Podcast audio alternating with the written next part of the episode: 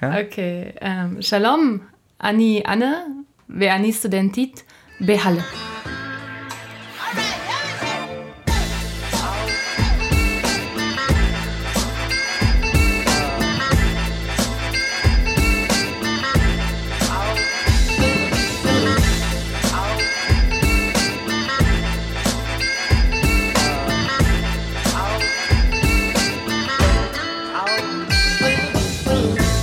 Ja, herzlich willkommen zur dritten Ausgabe des Underdogs Podcasts. Hier rechts neben mir sitzt Anne, die sich jetzt gerade eben schon auf Hebräisch vorgestellt hat. Vielleicht magst du das aber auch nochmal für die Zuhörerinnen und Zuhörer tun, die des Hebräischen nicht mächtig sind. Ja, hallo, ich bin Anne. Danke, dass ich kommen durfte, dass ich eingeladen wurde. Ähm, ich bin 27 und habe gerade in Halle mein Studium abgeschlossen in Judaistik und Politikwissenschaften. Genau, und über die Judaistik wollen wir uns heute ein bisschen genauer unterhalten, beziehungsweise explizit über dein Forschungsprojekt, über den äh, Philosophen Leibowitz. Aber bevor wir jetzt so allzu sehr ins Detail gehen, würde ich erstmal anfangen, dich zu fragen, wie bist du denn überhaupt zur Judaistik gekommen? Ja, das ist eine gute Frage, die mir auch oft im Alltag begegnet. Ähm, also Judaistik ist eines von den so schön genannten Orchideenfächern. Und das fällt natürlich nicht gleich als erstes auf, wenn man aus der Schule kommt und erstmal überlegt, was studiere ich denn? Hat man ja eher so Jura, Medizin im Kopf, so das Typische. Ähm, ich bin dann in die Geschichte gegangen. Also ich habe Geschichte und Literaturwissenschaften studiert. Und kurz gefasst bin ich dann auf jeden Fall auf eine Professorin gestoßen ähm, in meinem Auslandsstudium, das ich in Frankreich absolviert habe, die sich auf jüdische Geschichte spezialisiert hat. Und ich glaube, sie war so ein bisschen der Wink ähm, zur Judaistik, weil mich das einfach sehr interessiert hat. Ich auch früher schon Interesse an dem Fach oder an, ähm, an jüdischen Wissenschaftlern, an jüdischen Autoren irgendwie gefasst hatte. Und ähm, als ich dann aus dem Auslandsjahr zurückkam, dachte ich, ach komm, probier's doch einfach mal aus, sowas äh, Exotisches und bin dann irgendwie hängen geblieben, ja. Du studierst Judaistik oder hast Judaistik hier in Halle studiert. Mm, Im Vorgespräch hattest du erwähnt, dass es hier einige besondere Angebote gibt, die dich sozusagen äh, hierher getragen haben und oder also angelockt haben quasi. Äh, was ist denn so das Besondere an der Judaistik hier? Das ist richtig, ja. Also ich bin, ähm, wie man so schön sagt, eigentlich Wessi, in Anführungszeichen. Ich ähm, komme aus Schleswig-Holstein, habe in Köln meinen Bachelor gemacht und dort wurde mir auch geraten, für den Master nach Halle zu gehen, weil unter anderem ähm, die Kombinationsmöglichkeiten hier in Halle sehr gut sind. Also man kann ähm, ganz unterschiedliche Fächer mit Judaistik kombinieren. Bei mir waren es dann Politikwissenschaften, weil ich mich halt auch sehr für Politik interessiere und dachte, das wäre eine sehr interessante, moderne ähm, Kombination, die es halt auch nur in ganz, ganz wenig Städten gibt. Und dann gibt es hier in Halle auch äh, ganz interessante Schwerpunkte. Wir haben beispielsweise eine Jedistik-Dozentin hier in Halle, einen Schwerpunkt, den es nur ganz, ganz selten sogar in Europa gibt. Und das war natürlich Anreize für mich, hierher zu kommen. Also Jiddistik ist die Wissenschaft der, der jiddischen Sprache quasi, richtig? Das ist richtig, genau. Ähm, in der Wissenschaft auch als jüdisch-deutsch bezeichnet. Das ist ähm, Jiddisch, eine Sprache, die heutzutage ja fast ausgestorben ist, könnte man sagen, aber in einigen Kreisen noch gesprochen wird. Und ähm, natürlich innerhalb der Judaistik nochmal eine Spezialisierung, die es quasi noch seltener gibt. Und das ist natürlich sehr attraktiv hier an der Stadt. Wenn du jetzt die Ausgestaltung von deinem Studienweg genauer betrachtest, was war jetzt dein Interessenfokus? Also war das jetzt speziell das Jiddische oder hattest du da einen anderen äh, Kernbereich, wo du sagst, das hat dich besonders interessiert?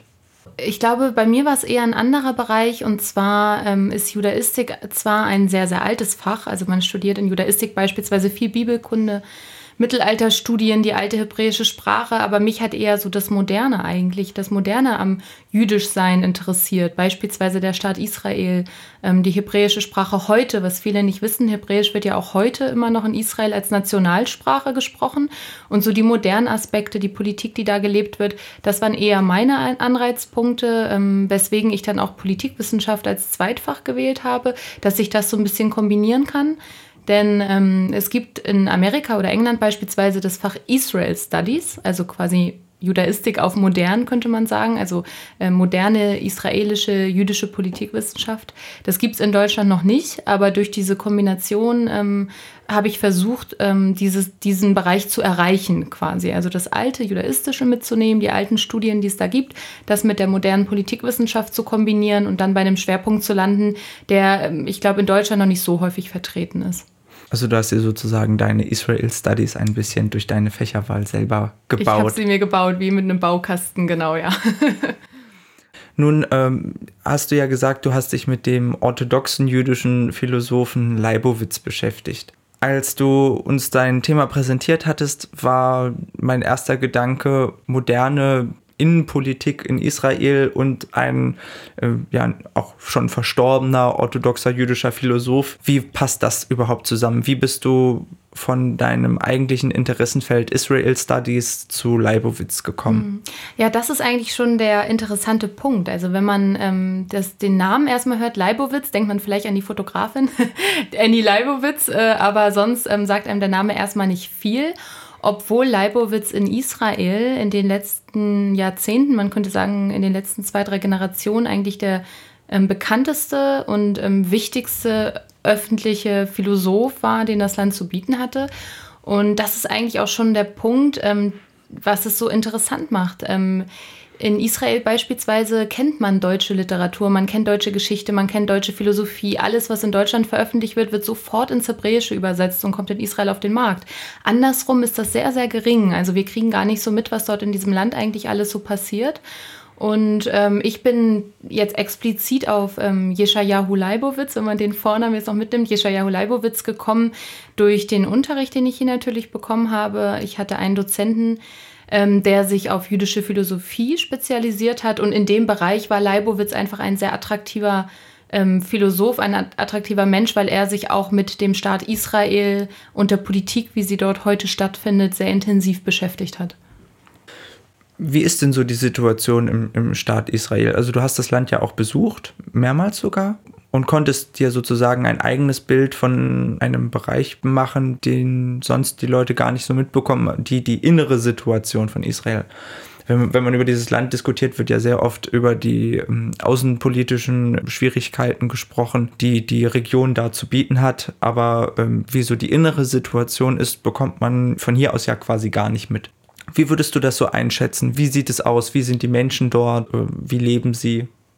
Genau, ich durfte Israel besuchen im Rahmen einer Sommeruniversität. Ähm, ich war mehrere Monate in Israel in Beersheba, äh, ganz im Süden in Israel, in der Negev-Wüste. Ganz interessante Stadt, die ist erst 40 Jahre alt, also ein ganz neues Projekt mit einer ganz modernen ähm, Universität. Und innerhalb dieser Sommeruni haben wir natürlich die Wochenenden genutzt und auch viele Exkursionen, um das ganze Land zu bereisen, mit den Menschen zu sprechen, die Leute kennenzulernen. Und das stimmt, du hast absolut recht. Man kriegt hier in Deutschland oft nur die Außenpolitik, Benjamin Netanyahu, Regierung, Konflikte, ähm, dann natürlich der palästinensisch-israelische Konflikt, wie er so schön genannt wird, äh, mit. Das sind so das, was uns berührt. Ähm, wenn man da ist, ich glaube, das Maßgebliche, was mir an diesem Land aufgefallen ist, ist, es dass es wahnsinnig bunt ist. Gerade in Jerusalem, also in dieser wahnsinnig alten, traditionellen Stadt, die geprägt ist von vielen, vielen, vielen Menschen, Generationen, die über diese Stadt hin, hinübergewachsen sind, ist viel geblieben und ähm, man hat sehr viele religiöse Gruppen, genauso wie Atheisten, die darf man nicht vergessen, die sich dort tummeln und aus der Stadt eine, eine ganz, ganz bunte Stadt machen. Orthodoxe, Araber, ähm, Atheisten. Tel Aviv hat eine der größten Gay Prides beispielsweise. Ähm, also es ist äh, ein sehr buntes Land. Natürlich hat es auch seine Paradoxitäten. Es ist ein sehr gebildetes Land, viele Universitäten und auch ein sehr selbstkritisches Land. Also in dem Land wird sehr viel diskutiert, debattiert. Es gibt Konfrontation zwischen ähm, linken intellektuellen Kräften, rechten intellektuellen oder politischen Kräften, die ganz hart auch in der Sache und im Land diskutieren. Was sind so die maßgeblichen innenpolitischen Konflikte, auf die du da gestoßen bist? Du hast ja gerade gesagt, da wird viel diskutiert, viel, viel verhandelt. Auch eine breite Bildungselite, die sich nicht grundsätzlich einig ist darüber, wie es jetzt weitergehen soll. Was sind da so die, die Kernprobleme, auf denen das moderne Israel so stößt? Ja, ich glaube, das größte Problem innenpolitisch ist eventuell der Konflikt, den die ähm, Juden oder Israelis mit sich selber führen. Ähm, Israel ist ein moderner Staat, es ist eine westliche Demokratie, wie man es so schön nennt. Dennoch gibt es in Israel sehr auch noch eine gewisse Menge an sehr traditionellen religiösen Kräften im Land.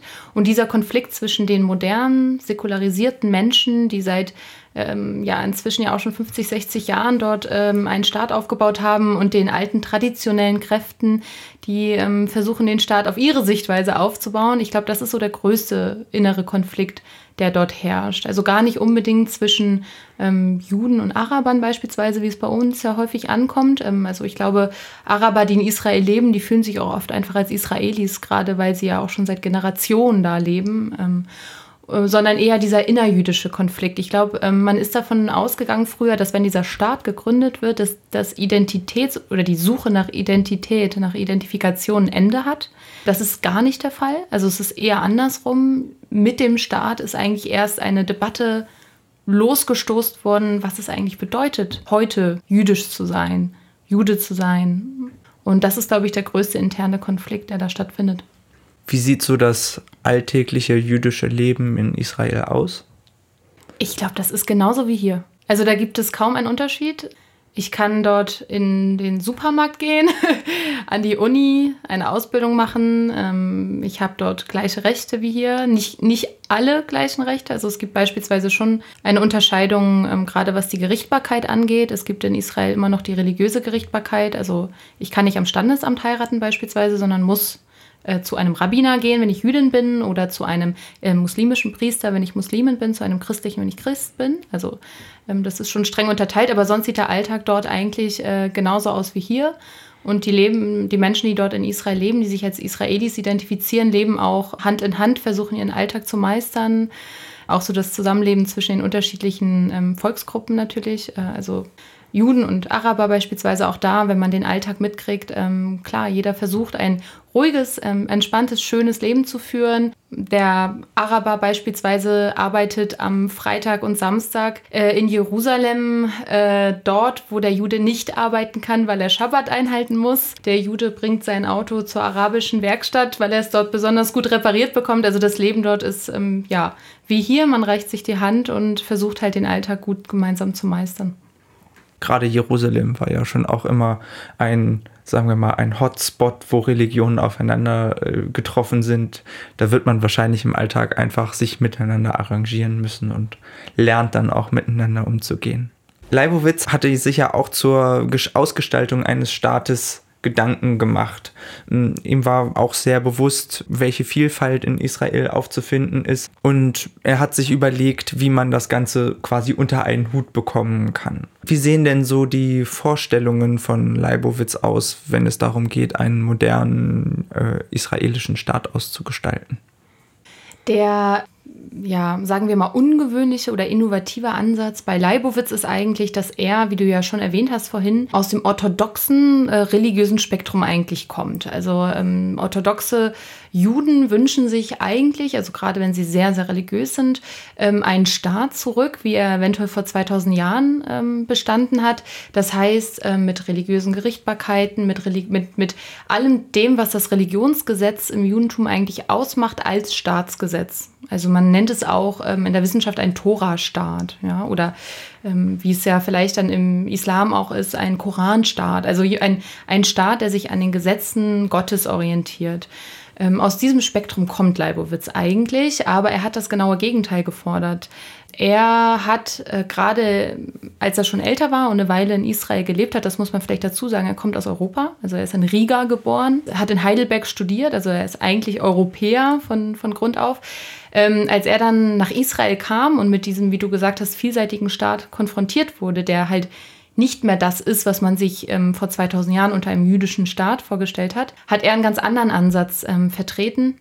Er wollte eben kein Tora-Staat, sondern er hat explizit die Trennung von Staat und Religion, so wie wir in Deutschland oder in Westeuropa auch die Trennung von Staat und Kirche beispielsweise gefordert haben, einfordern.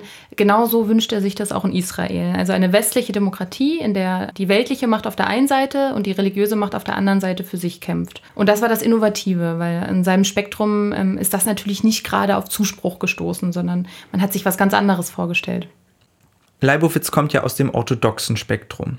Wie sehen denn so orthodoxe Juden einen optimalen Staat an? Also ähm, was sind Kernelemente eines solchen Tora-Staates? Gibt es da bestimmte Gesetze, die denen besonders wichtig sind oder eine Möglichkeit zu leben, die für sie ja besonders erstrebenswert sein soll?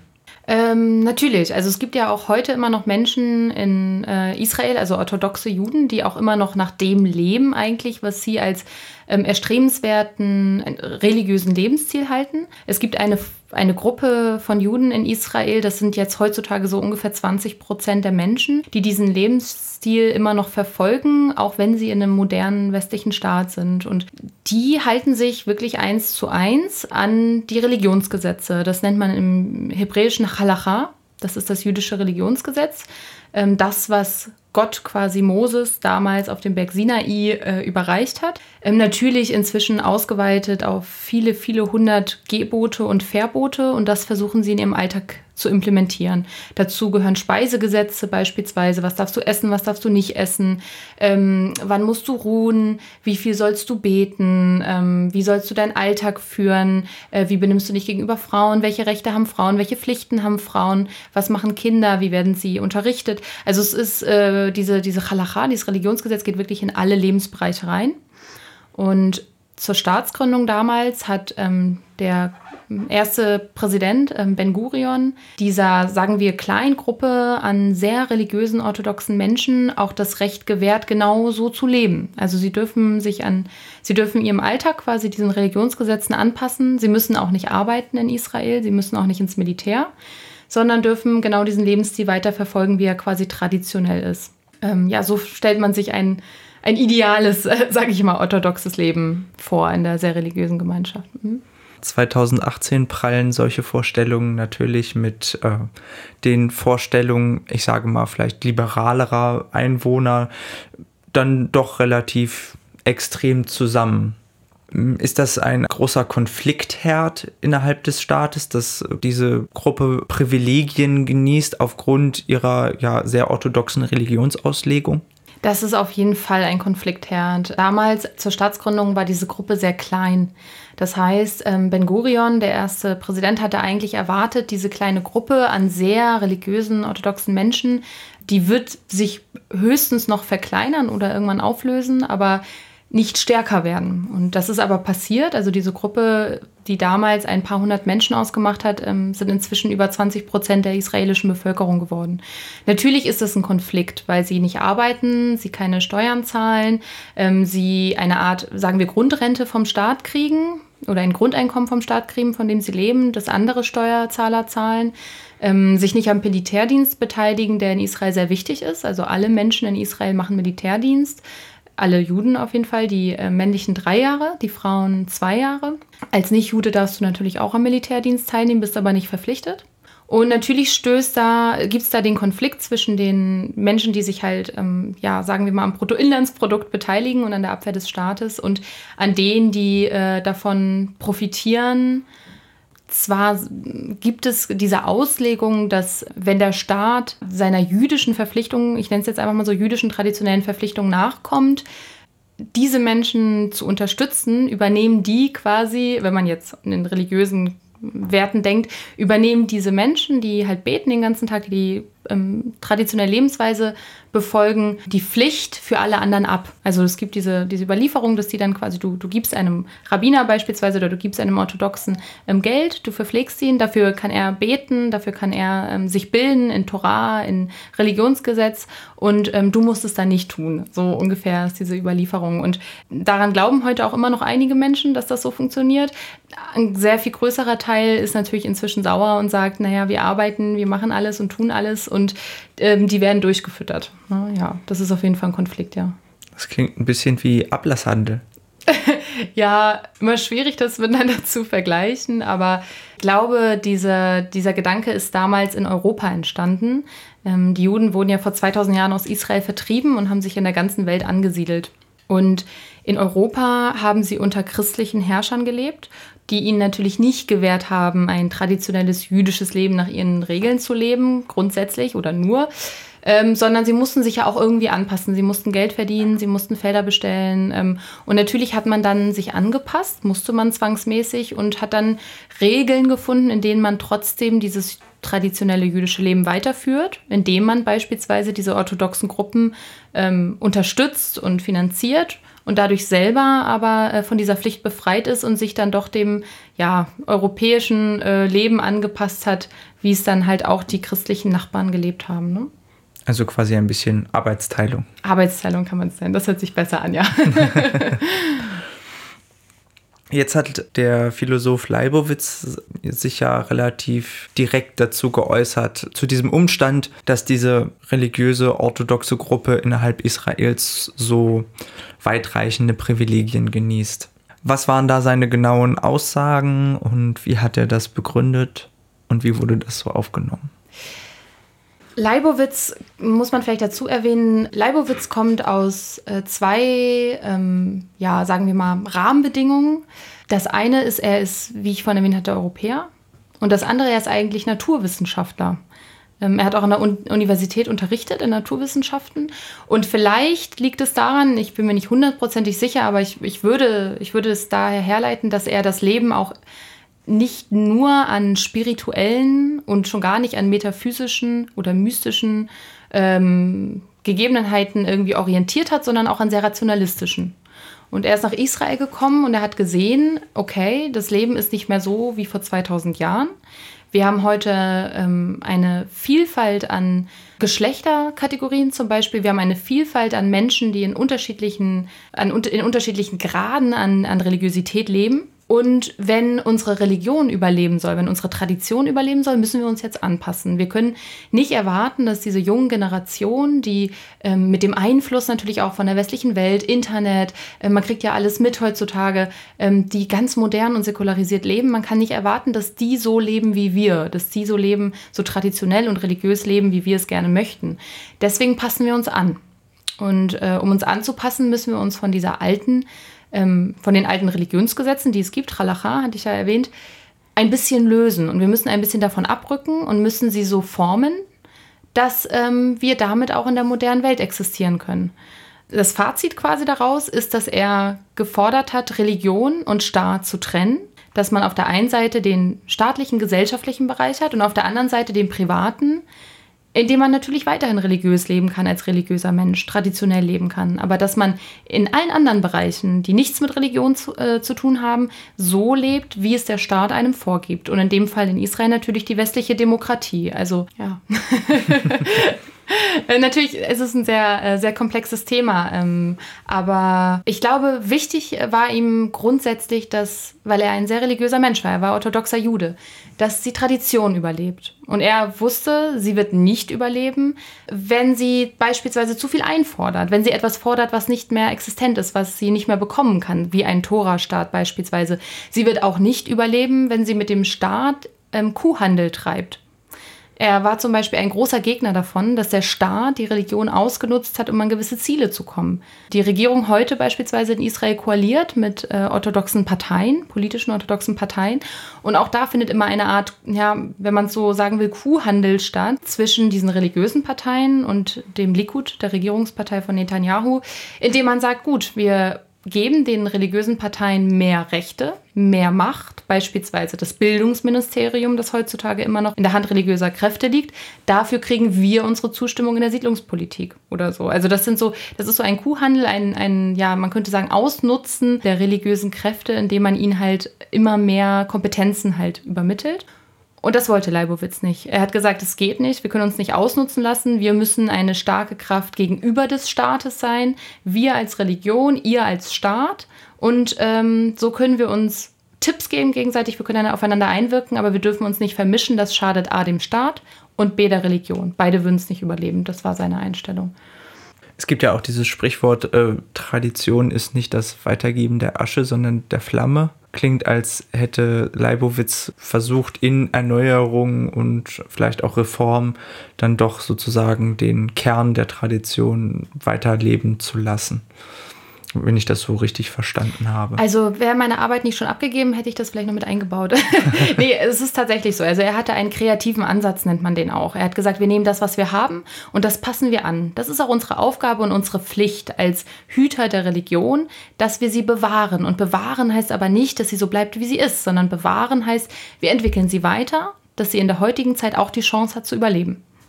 Wie wird das so in der orthodoxen Community wahrgenommen? Also wie ist der Umgang mit der Figur Leibowitz? Ich könnte mir jetzt gut vorstellen, dass da, wenn man die äh, moderne orthodoxe Community darauf anspricht, ähm, ja, sehr viel Widerwillen und, und Wut vielleicht auch herrscht über diesen, ja, eigentlich Religionsgenossen, der dann aber an dem Ast sägt, auf dem die sitzen. Absolut. Also Leibowitz war definitiv keine unkritische Person, gerade in der orthodoxen Community auch. Ähm, hingegen wurde er besonders positiv in einer Szene aufgenommen, die, ähm, also natürlich A in der liberalen Szene, also wenn sich ein Religionssprecher, äh, also ein sehr orthodoxer religiöser Sprecher für eine Modernisierung ausdrückt, natürlich wird das positiv aufgenommen von der liberalen Community. Ich denke, das ist klar. Ähm, es gibt aber auch eine Bewegung ähm, der Orthodoxie in, in, Israel, ein Name Avisagi ist zum Beispiel auch mit in dieser Community verknüpft, die auch aus dem orthodoxen Spektrum kommen, aber die versuchen daraus ein Toleranzkonzept, ein Pluralismuskonzept zu entwickeln für den Staat heute. Und von denen wurde er natürlich wahnsinnig positiv aufgegriffen, wenn nicht sogar zu positiv. Also er wurde von vielen Wissenschaftlern, Philosophen, die mit ihm gearbeitet haben, mit dem, was er getan hat, schon ja genutzt, sage ich mal, um liberale Konzepte, Pluralismuskonzepte in Israel zu rechtfertigen, zu beschreiben teilweise so tolerante und pluralistische Konzepte, für die er sich vielleicht in erster Linie gar nicht eingesetzt hätte. Aber ähm, also du hast absolut recht. Also den, den Anklang fand er eher in der liberalisierenden Gesellschaft als in der orthodoxen natürlich. Du hattest ja auch gesagt, dass die orthodoxe Community mittlerweile politisch sehr aktiv ist, auch eigene Parteien gegründet hat widerspricht das jetzt nicht eigentlich sehr dem orthodoxen Gedanken? Also wenn man so einen orthodoxen Alltag mal skizziert, dann ist der ja maßgeblich geprägt von Tora-Studien und dem lokalen Familienleben.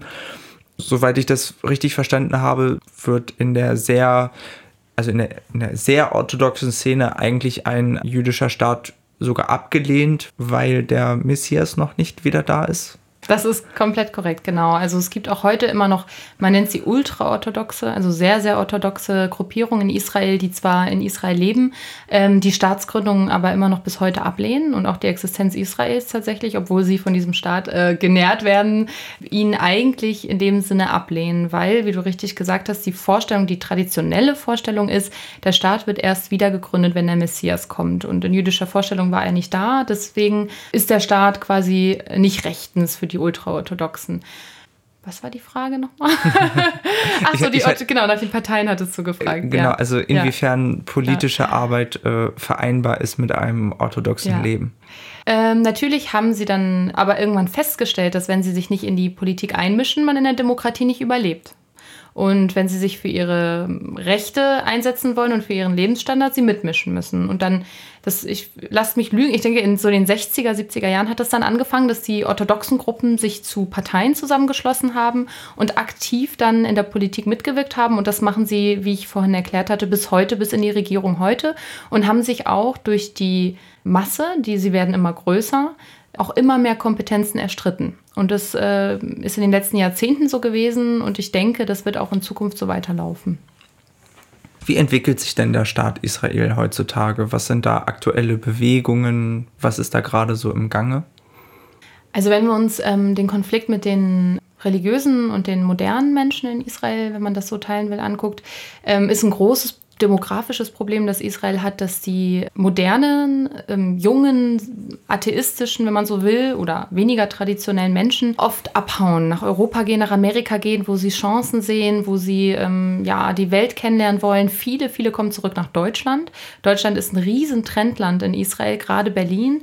Auch ein Punkt, den man als Deutscher vielleicht gar nicht so wahrnimmt. Man denkt sich, warum kommen Juden in das Land zurück, das sie damals ähm, am schlimmsten vertrieben hat auf der ganzen Welt das ist, ähm, ja, ich würde sagen, eine neue Generation, also eine neue Entwicklung. Sie hauen auch ab aus Israel, weil sie natürlich auch diese Entwicklung mitkriegen, dass Israel immer konservativer wird, dass immer mehr Orthodoxe dort sind. Und das ist ein Problem für Israel, weil die ähm, orthodoxen Gruppen, die halt nichts zum ähm, Bruttoinlandsprodukt beitragen, immer mehr werden. Und die jungen Steuerzahler, die jungen Leute, die arbeiten können, die das Land aufbauen können, verschwinden. Ne? Das ist äh, auf jeden Fall eine Entwicklung, die heute stattfindet. Natürlich die konservative Regierung, die jetzt seit einiger Zeit schon an der Macht ist und deren Zeit auch bisher noch nicht scheint äh, ausgelaufen zu sein. Also Netanyahu hat immer noch relativ viel Zuspruch.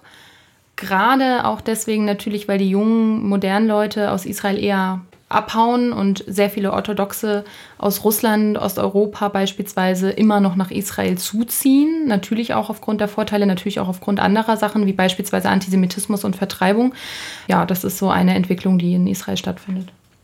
Also haben wir quasi einen relativ großen Zustrom an orthodoxen Juden und einen Abstrom in Richtung Westen von liberalen Juden, sodass sich innerhalb Israels die Gemengelage hin in Richtung Orthodoxie bewegt. Wenn man sich die Entwicklung der letzten Jahrzehnte so anguckt, ähm, hat es auf jeden Fall so stattgefunden. Eine, was ich eben schon erwähnt hatte, ein Punkt natürlich ähm, ist der steigende Antisemitismus auch wieder in der Welt. Ähm, wir kriegen immer wieder verstärkt jetzt mit, dass es doch sehr öffentliche antisemitische Ausschreitungen gibt.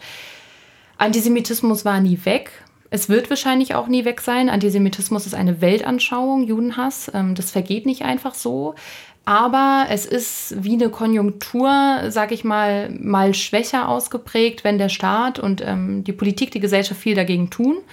Und dann auch zu Zeiten wieder stärker. Und äh, heute ähm, ist der Antisemitismus in der Welt wieder sehr stark geworden. Und viele Menschen suchen natürlich gerade in den Zeiten der Bedrängung, der Vertreibung, wenn man so möchte, einen Zufluchtsort. Und den Zufluchtsort finden sie A in dem Staat Israel und B in der Identifikation mit sich. Und das heißt mit der jüdischen Tradition. Also viele Menschen, die vielleicht auch in, ähm, wenn sie aus Polen, Deutschland, Russland, wo auch immer herkommen, eher, sagen wir, ja, normal, traditionell gelebt haben, gehen nach Israel und werden dort sehr religiös oder eventuell sogar auch orthodox, wenn sie den Weg einschlagen, weil ihnen das auch einen Funken von Identität zurückgibt. Na klar, ich meine, Israel ist ja im Endeffekt dann auch ein sehr großes Zuwanderungsland und auch in seiner Entstehung natürlich sehr davon geprägt, dass quasi ja die jüdische Community weltweit Zugang bekommen hat. Und dann ist am Ende natürlich der bleibende gemeinsame Nenner von russisch-orthodoxen Juden, Vertriebenen aus Deutschland, vielleicht auch Leuten, die aus den USA emigrieren, dann am Ende die Religion, die dann sozusagen das, ja, das Gemeinsame darstellt, über das man dann auch eine ähm, ja, inländische Gemeinschaft tatsächlich erstmal aufbauen muss. Denn alle anderen kulturellen Parameter sind ja dann doch erstmal sehr verschieden, wenn man jetzt russische Juden und amerikanische Juden zum Beispiel. Das sind ja erstmal an sich russische und amerikanische Einwanderer, die sich dann kulturell irgendwie miteinander zusammenfinden müssen. Und ich glaube, das ist auch so das ähm, Spannende gerade an diesem ähm, Staat, der dort entstanden ist. Wenn du über Jahrhunderte, Jahrtausende einfach eigentlich immer nur Fremdzuschreibungen erfahren hast. Du bist Jude, weil du so aussiehst, weil du das tust, weil du der Religion angehörst, weil du diese Sitten hast und so weiter und so fort, konntest du dich ja nie richtig selbst identifizieren eigentlich. Du konntest keine Identifikation selbst als jüdisches Volk erbauen, wenn man so möchte. Außer natürlich diese Tradition, äh, die, die Halacha, die Torah, also ihre Gesetze, an denen sie sich festgehalten haben. Und Israel gibt ihnen eigentlich die Möglichkeit, wie ein Phönix aus der Asche quasi ihre eigene Identität aufzubauen, diesen Konflikt jetzt auszutragen. Was sind wir eigentlich? Was sind wir auch mehr als die Tora und die Halacha? Und ähm, diesen Konflikt merkt man, wenn man da ist. Ähm, aber ist auch sehr fruchtbar. Also daraus entsteht ein, eine, ein sehr großer Pool an Philosophie und ähm, Auseinandersetzung zu diesem Thema, ähm, was Israel dann halt auch wieder so interessant macht weswegen es dann auch mein Studienfach geworden ist.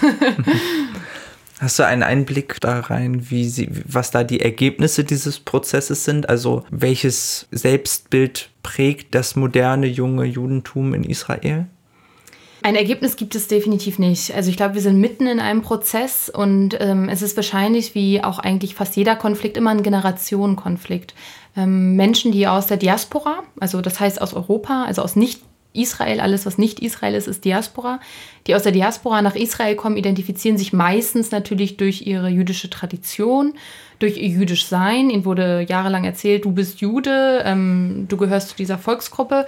Die Leute, die in Israel geboren sind, Israel ist ja auch schon ein relativ alter Staat, also so alt wie die Bundesrepublik auf jeden Fall. Wir sind ja quasi gleich alte Staaten.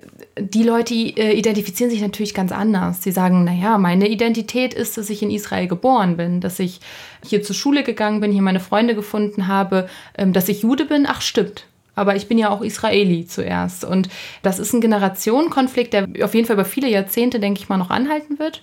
Und ähm, nee, also Ergebnisse sind, glaube ich, da auch noch gar nicht vorzufinden.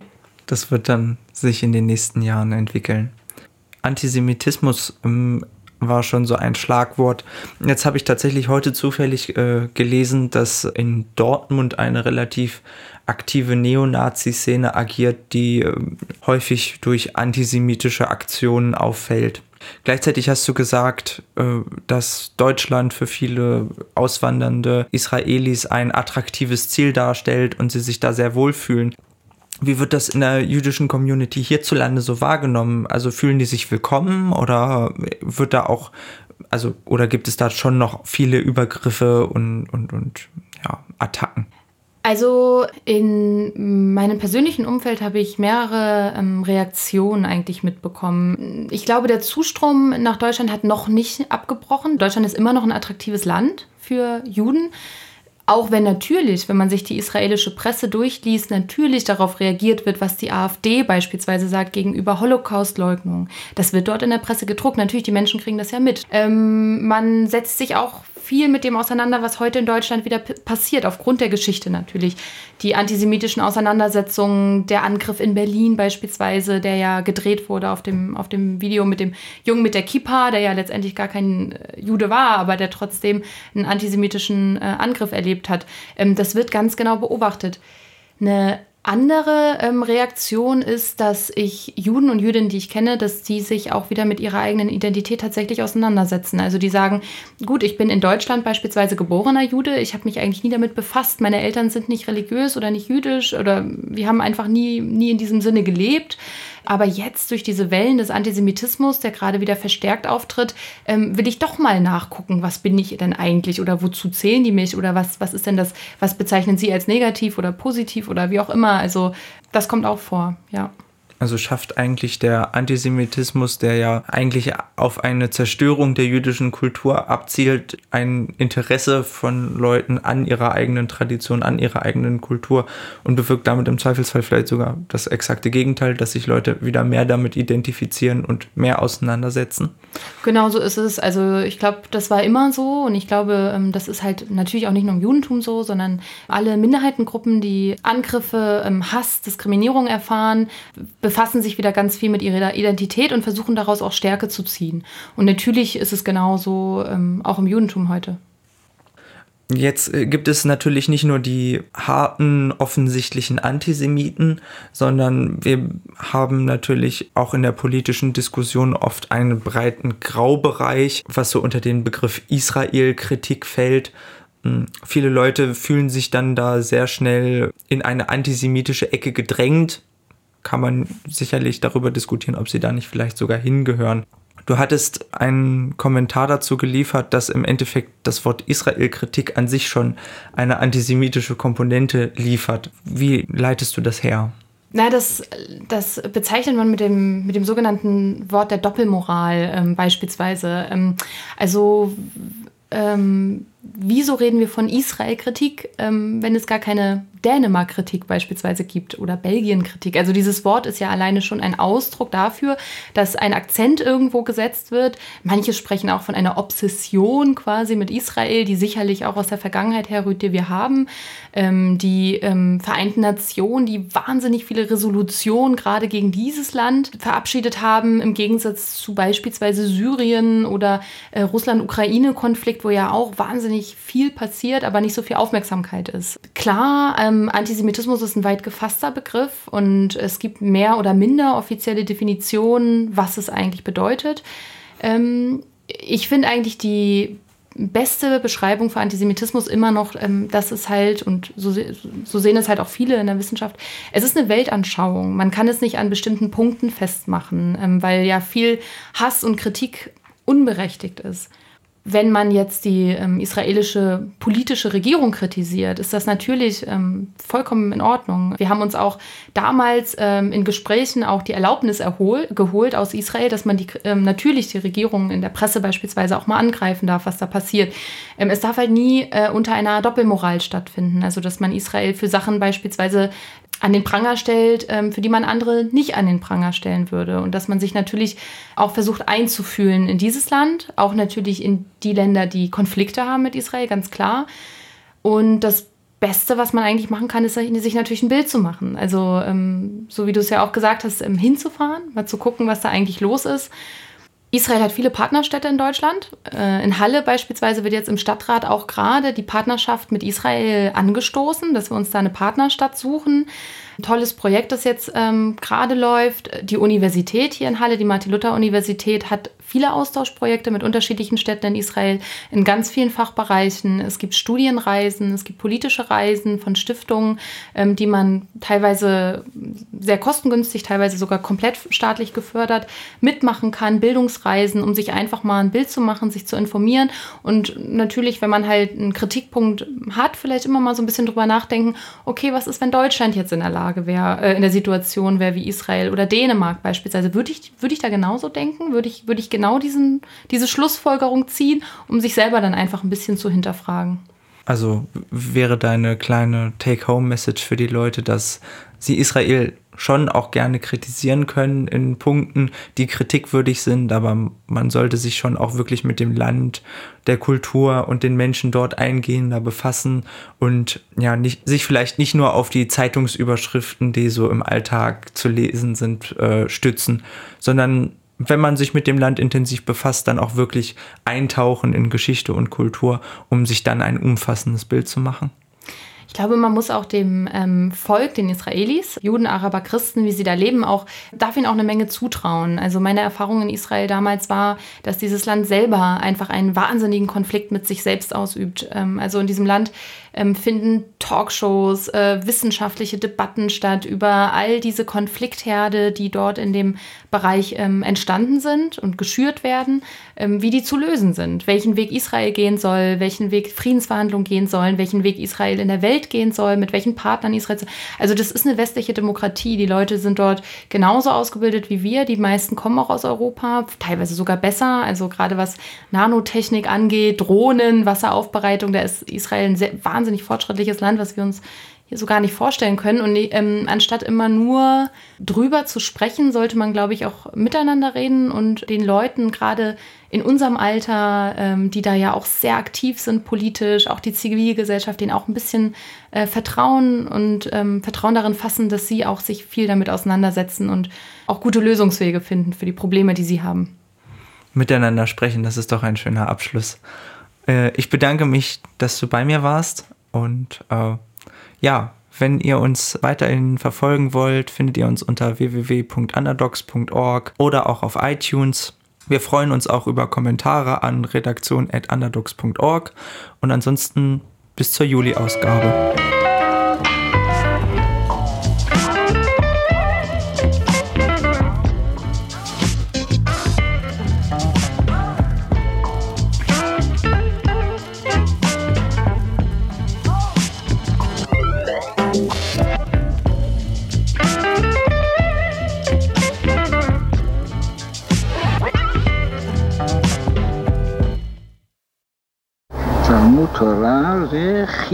חיוב כללי לאדם היהודי, לא לגבר היהודי אלא לאדם היהודי.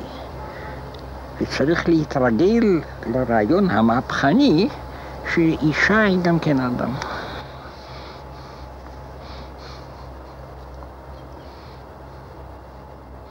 לא, זה לא היה דבר מובן מאליו. אומנם דווקא ביהדות לא היו ספיקות על הדבר הזה.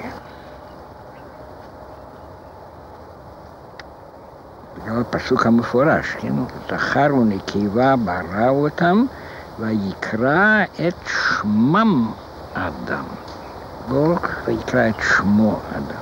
תראה מה, מה עומד מאחורי זה, עומד מאחורי זה אינסטינקט מוסרי.